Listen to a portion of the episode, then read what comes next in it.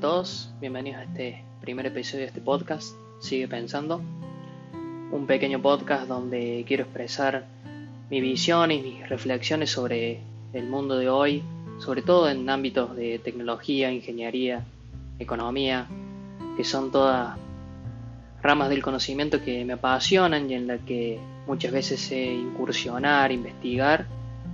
Y sé sacar reflexiones que considero valiosas, que generalmente a la gente con la que lo comparto en mi vida cotidiana le gusta. Y me alentaron a que me hiciera un podcast con esas cosas que pienso. Así que acá estoy probando a ver qué, qué funciona.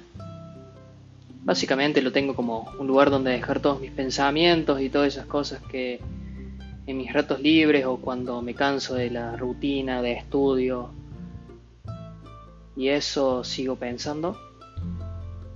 Y para compartirlo, por si a alguien le interesa, por si se sienten identificados o si quieren aprender un poco más sobre alguno de los temas que aquí voy a hablar. Entonces, bienvenidos, ya espero que lo disfruten, les guste y bueno, comenzamos.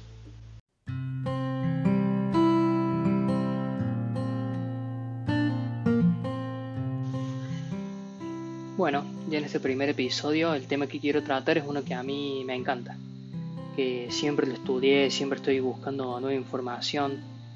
Traté de que muchos de mis proyectos y de investigación o trabajos que me pidieron en la secundaria y sobre todo en la universidad se fueran destinados a este tipo, a este tópico, que es la energía.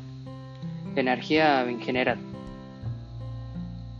Para comenzar, vamos a comenzar con la definición de energía que para decirlo de una forma clara, vaga y simple, es, la energía es la capacidad de generar trabajo. Y me dirán, ¿qué es trabajo? Bueno, trabajo es la capacidad de realizar una acción. La definición de trabajo matemática o física, si se quiere, es fuerza por distancia. Se lo acordarán de la clase de física si es que prestaron un poco de atención en la secundaria y si no en la universidad seguramente si tuvieron ingeniería o física o alguna carrera que esté relacionada con algo de ciencias duras seguramente se lo enseñaron. Entonces, ¿qué es trabajo? Es la capacidad de realizar una acción. Es una fuerza por una distancia.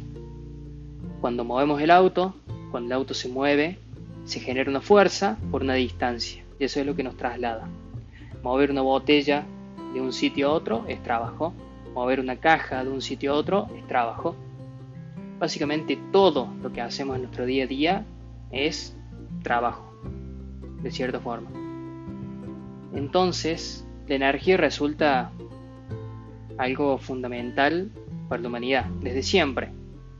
Eh, muchas civilizaciones, hoy en día una, una de las formas de categorizar una civilización es por su consumo de energía. Cuánta energía consumen per cápita o su industria o para generar cualquier bien o servicio. Entonces, vamos ahora a cómo se genera hoy esa energía. Vamos a usar, voy a usar los datos de Estados Unidos porque aparentemente los estadounidenses tienen esa manía esa suerte que a mí me encantaría que tuvieran los demás países, que es de registrar todo. Todos los datos, cualquier parámetro, cualquier dato estadístico, número, los registran y lo ponen a disposición de una simple búsqueda en Google. Así que estuve haciendo mi búsqueda, más algunos datos que tenía anotado en algunos libros y cuadernos viejos que utilicé para hacer trabajos. Hoy en día, en los Estados Unidos, año 2019 es esto. El 50% de la energía se genera por carbón. No voy a dar números en kilowatt hora o megawatt hora porque básicamente no tienen sentido. Yo les podría dar un número y no entenderían o no se entendería la magnitud que tiene eso. Ni yo lo entiendo y creo que muy poca gente realmente se puede dar eh, ese gusto de entender lo que significan esos números. Entonces me parece mucho más simple y entendible tratarlo por medio de porcentajes. Entonces, el 50% en carbón se genera en plantas térmicas. básicamente el, el 90 y, algo por ciento, 92 por ciento, se genera todo por ciclos térmicos, ciclos de ranking, ciclos de vapor. Un tema que quiero tratar en otro futuro podcast. Pero básicamente el 90 y algo por ciento de la energía en los Estados Unidos y en general en el mundo, porque esto tampoco es que varíe mucho, se genera por medio de quemar algo. Quemar algo o en el caso de la, de la fisión, fisionando algo. Pero por medio de calor, básicamente. Entonces, después tenemos el petróleo, con un 12% de generación en Estados Unidos. El gas natural tiene un 20%, un poco más. Y la parte nuclear tiene un 10%. Después, por el lado de las renovables, o de las que no son centrales térmicas, son el 3,3% lo generan plantas centrales hidroeléctricas, es decir, las represas, lo que se ponen en los ríos, diques. La parte eólica, los, bien, los molinos eólicos, generan el 3,67% y la parte solar el 1,3%. Y después hay otra forma de generar, pero eh, eran tan minúsculas la cantidad que generaban que no, me pareció interesante anotarlas. No, no tenían ningún impacto en el número en general. Acá lo que hay que destacar es de dónde proviene. Y como bien dije, la mayor parte son centrales térmicas. Es decir, estamos quemando algo. Y como toda combustión, genera un desecho. Y ese es el mayor problema de generación de energía hoy, los desechos. El carbón genera, ya se imaginarán, la cantidad de desechos, los humos que se generan.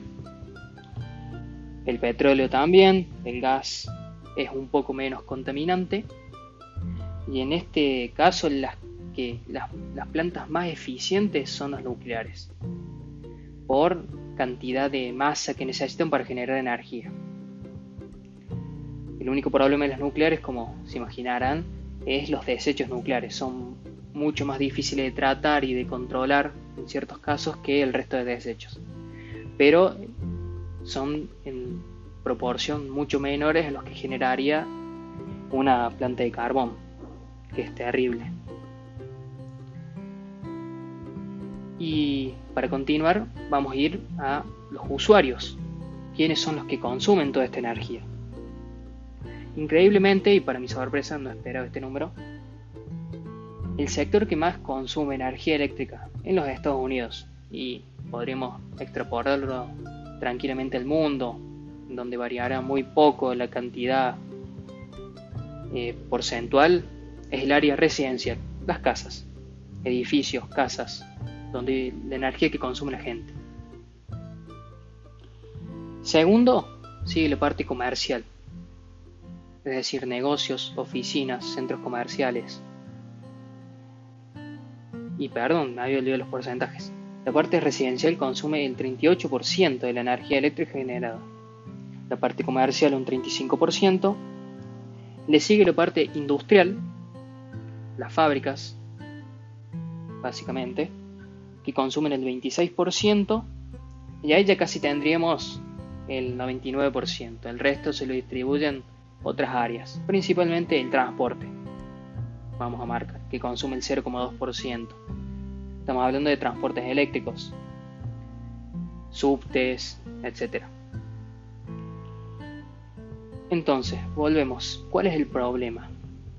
El problema es obvio, con el calentamiento global, la crisis del cambio climático y todo lo que creo que la mayoría sabe y se tiene que haber enterado o lo tiene que haber escuchado alguna vez, estos márgenes, sobre todo en la parte de producción, estos márgenes son impensables.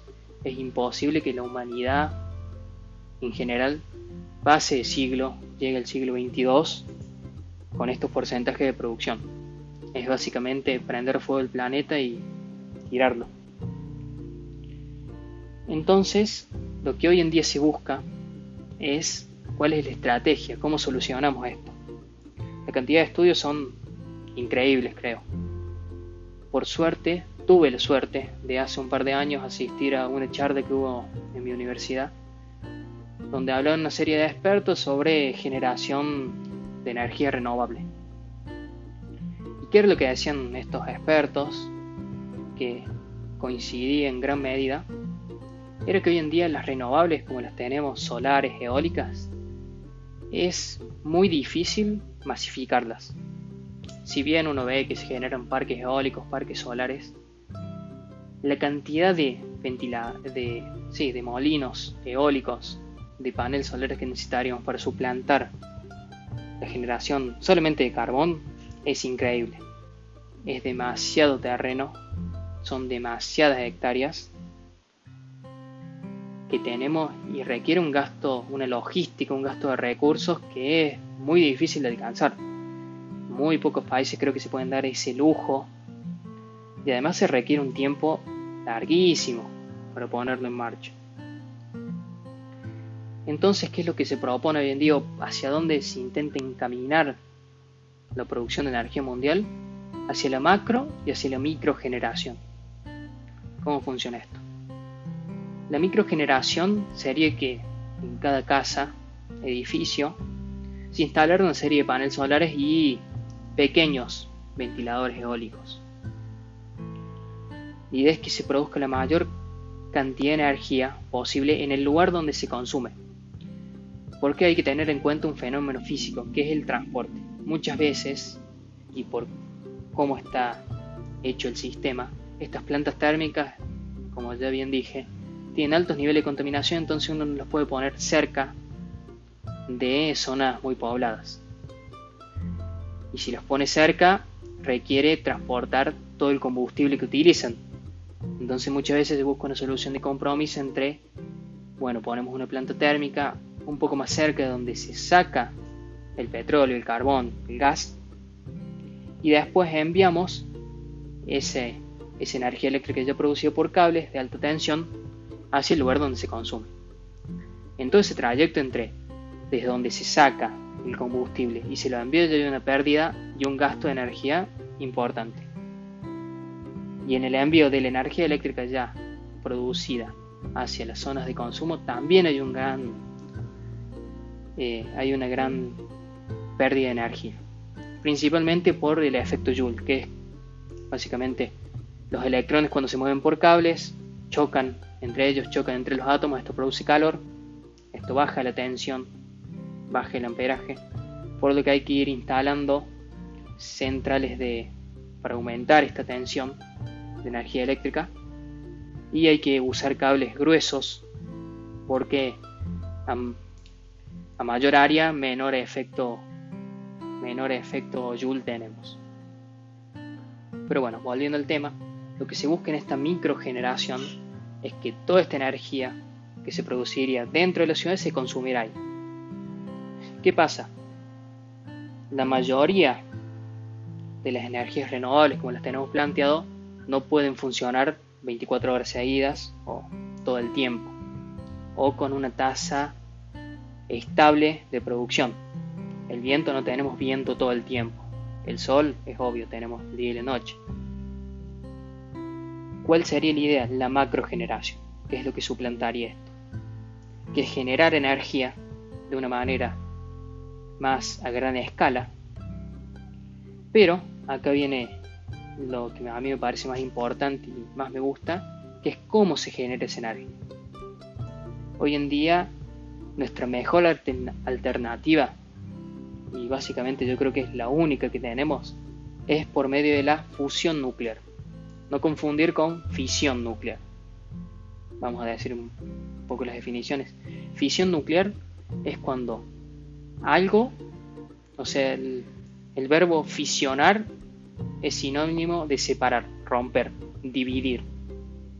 En una planta de fisión nuclear, que es como las que tenemos hoy en día, lo que se hace es, se dividen átomos. Por un proceso que también quiero hablar en otro podcast, porque es realmente muy interesante.